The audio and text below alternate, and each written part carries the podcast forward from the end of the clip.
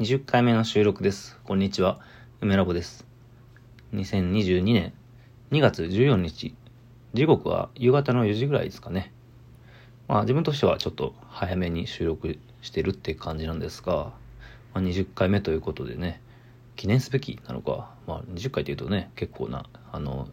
まあ区切りといいますか、そんな感じもしますが、まあそれこそね、あの、クロスオーなんかは20回目は結構なんか意図的な回だったというかジングルとかね音とか入れてでしかもね彼ももう100回目の収録を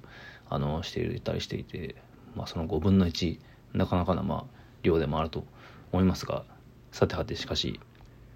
今日はですねなんで早めにあの収録してるかというと、えー前回の収録でも言っていたあの松下徹さんの個展えーこれは原宿のブロックハウスの中にあるはるか伊藤バイアイランドというねギャラリーで、えー行われたブラウンエモーションという個展を、まあ、見て、まあ、そのことをすごい自分の中でいろいろこう考えを進めていてで、まあ、それをテキストにしたりとかこう、まあ、自分の作品との関連もいろいろ考えたのでそれを整理していた中でまあ、それこそ次の自分の古典とか作品の考えやコンセプトにもつながるような感じだったので、まあ、これもう普通に喋っちゃおうかなと喋りながらまあ考え進めていくのもありかなというので、えー収録をしてしまいます。で、まあ、どういう古典だったかというと、まあ、これあのこれもうね昨日で終わっちゃってるんですよ。あのなんかすいません。なのでまあこれから見に行くっていうのはちょっとできないんですけど、まあ、ギャラリーにまず入るとこう一見すると細かい線のドローイングを含んだ絵画がね、まあ、いくつか見られるんですが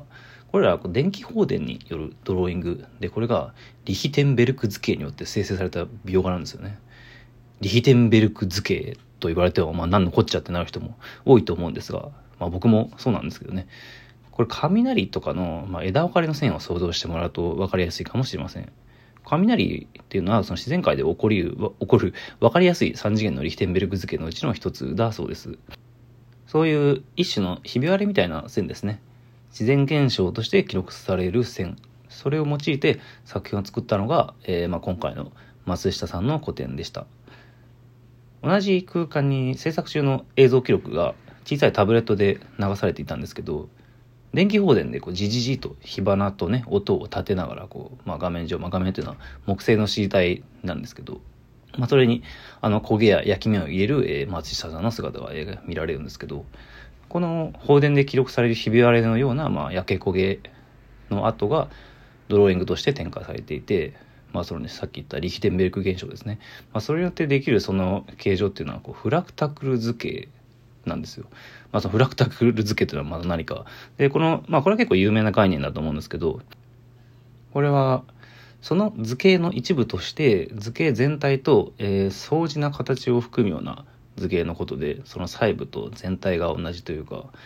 有名なところだとロマネスコっていうね、まあ、ちょっと気持ち悪いあの緑色のねあの野菜とかバクテリアとかあと植物の葉脈ですとかねあのそれがまあそのすっごい細かいところの形と全体の形が同じっていう、まあ、これミクロな視点ですけど、まあ、マクロな視点で言うとあの河川図とかがまあ相似する図形が含まれることでもよく知られてますよね。まあ、重要なのはあの現象として起こりうる線を、まあ、その作家が意図的に操作してるっていう点で、まあ、その今回の古典の、まあ、コンセプトの文章の中では松下さんがあのその現象によって自然を模倣する行為を、まあ、そのノイズらしい音を選んでノイズミュージックを作るっていう作為性とか、まあ、はたまたかつての中国の陰の時代に発展した甲骨占い、まあ、これあの亀の甲羅や牛の骨に熱した釘を差し込んであの生まれる形で占うってやつですね。これは現在発見されてるやつだとその当時のあの多くの骨からその事前に加工が施されて意図的なひび割れが生じるように細工されていたこととかがまあ今分かってるらしくてまあなんかそういったことを引いていてそのコンセプトの中で、まあ、ここれらの引用自体がまあ普通におもろいっていうかさまざ、まな示唆を含んでると思うんですが、まあ、それ以上に僕がまず展示で感じたのは、まあ、その作品自体がまずストレートにかっこいい。絵としてまあ空間として魅力的だという点なんですよね。まあこれ結構僕があの展示とか作品の感想でついつい言いがちな表現なんですが、まあそれはあの毎回そうではなくあそう感じるっていうことは結構珍しくて、まあそれをやっぱあえて言葉にしたくなってしまうというところで、まあそのうちの一つが、えー今回の松下さんの個展でした。で、まあ、その展示の構成とか、まあ、細かい配置とかいろいろ含めて、で、まあ、そういったものを第一印象として、そこから細かいところを見ていったり、で、まあ、あの、会場に、あの、松下さん本人がいた、いたので、まあ、そういう話を聞いたりして、より細かい意図とかね、コンセプトを聞いて、まあ、その展示自体に深くのめり込んでいったんですけど、あ、それまあ重要なキーワードとしてもう一つあのブラウン運動というのがありましてですね。で、これ自体が古典のタイトルに紐づいていて、まあそのブラウン運動、つまりブラウンモーションというのをまあちょっといじって、ブラウンエモーションというタイトルになってるわけですよ。で、エモーションというところが、まあ作為的な操作や作家性とかね、そのドローイングの性質に深く関わっているようなな、まあ、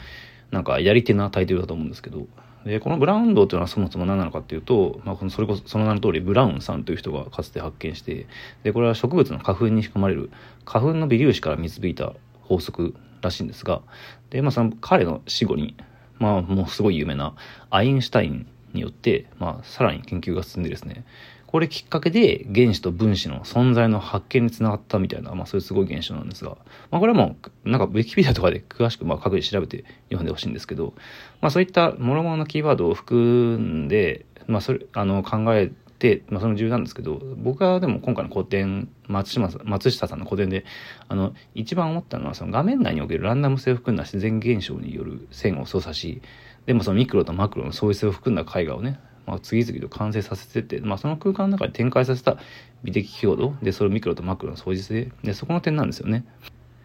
でなんでそれを、まあ、あの一番強く印象に残ったかというと、まあ、それ僕の自分の作品ともつながる点だからなんですよね。まあ、本当直接的につながるかはわかんないんですけど、まあ僕は勝手にそう思ってるってだけなんですけど、ま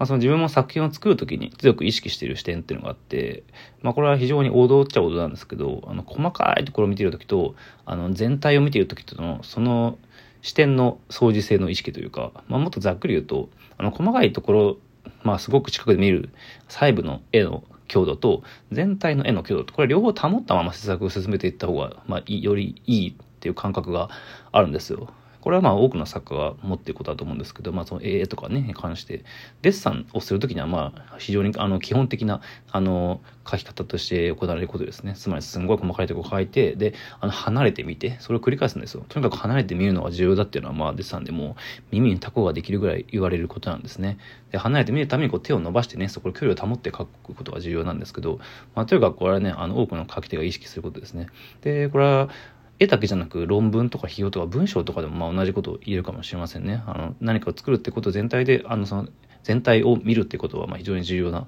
ことだと思うんですけど、まあそれが今回の松下さんのブラウンエモーションではあの構造自体がそのあの扱っている自然現象自体がなんかそのそれを自動的に生成される現象として捉えているので、まあそれがより面白いんですけど、僕の場合は、あの、インターネットで見た様々な画像をね、元にディスプレイ上でコラージュとして画面構成を進めることが多いんですけど、あの、まあ、僕の作品見たことある人ならわかると思うんですけど、まあ、めちゃくちゃ細かくてぐちゃぐちゃしていて、まあ、情報量多くてね、なんか目が疲れる感じなんですけど、まあ、僕は全然目が疲れないというか、それがすごく自然というか、心地いいっていう感じなんですけど、すごい細かいところを見ている時の、あの、構成、これが、まあ、まるで、こう、シューティングゲームとかをね、する時のような情報量というか、まあ、はたまた、音ゲーをね、こう、プレイする時のすごい情報量に、まあ、絡めて、まあ、なんかその時の意識を作品生成に、まあ、引用し、なんか引用してるとか、そういう、まあ、考えがあったりするんですけど、その細かいところを見ている時と、まあ、全体を見ている時、その両方の強度というのをすごい意識してやっていて、で、まあ、これがまるでフラクタクル、図形のようだと自分では思い、最近ね、思いながら作っていて、で、まあ、とにかくそのフラクタクル図形とかが、あの、自然界で起こる現象として強い法則としてあるということなんですよね。だからそれを松下さんの作品をきっかけにしてより強くこう意識したんですけど、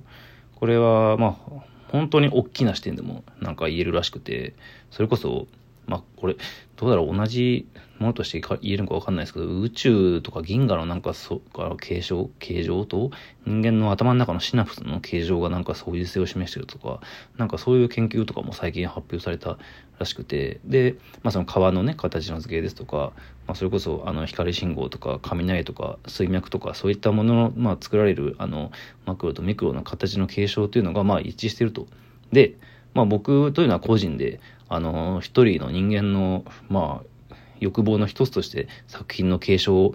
地道にね、こう、まあこれ僕の作品って AI とか自動生成とかじゃなくて、本当にほとんど自力であ、まあデジタルなんだけど、アナログな作業でやっているわけですよね。画像を日々保存して、それをまあ自分でちまちまコラージュしたり切り抜いたり、それをこうまあクリックをね、こう何百回何千回としながらこう生成してるわけですけど、その完全な、ほぼ完全人力の形成によってできてるのが自然界の、まあ、自動、なんか自動的になんか起こりうる、こう現象の形状と一致しているというのは、なんかすごいことというか、まあ、つまり自分というのがそこに含まれているという一体自分の意思というのはどこにあるんだということもちょっと思ってしまうような、まあ、大きくこう世界の現象の中に自分は含まれてるじゃんっていうふうに、まあ、意識してしまうようなこうきっかけでもあったわけですが、まあ、それはもともと気づいていた感じもあったんですがより今回の松下さんの古典で意識せざるを得なかったようなところなんですよね。で松下さんの古典では、まあ、その現象自体をもう逆手にとってめちゃくちゃ利用しているのがまあ非常にクールなコンセプトだし、まあ、絵自体も強度があって、まあ、素晴らしいと思うんですけどかたや自分の作品ってどうなんだろうと考えた時にその、まあ、自然現象とのこう、まあ、相似性を意識したしまあその、つまりデジタルだとかインターネットだとかそういったものもそこに含まれているということなんですよね。まあ、そもそもパソコンとかインターネットとかっていうのも大きなくくりで見たら現実世界とかのこう、まあ、写しというか、まあそういった要素も大きくあるわけで、まあそこは非常に強い感動や衝撃を受けつつもうその細かい果てには何があるのかその無限の果てって何なんだろうとかね、まあ本当に細かいとこってやっぱ人間のね、あの、認知能力では限界があるので確認には。とはいえその無限というのは、まあもしかしたら、その自分が興味関心のある生物の不死とか、あの永遠の命とか、そういうとこまで関わってくるんじゃないか。まあ宇宙も関係して、みたいな、なんかそういう果てしない、まあ、ある種、無双にも、妄想にも近いような、こう、ところまで自分の考えがいってしまいました。まあ、それぐらいこうね、良かった古典でしたね。はい。そんな感じです。ありがとうございました。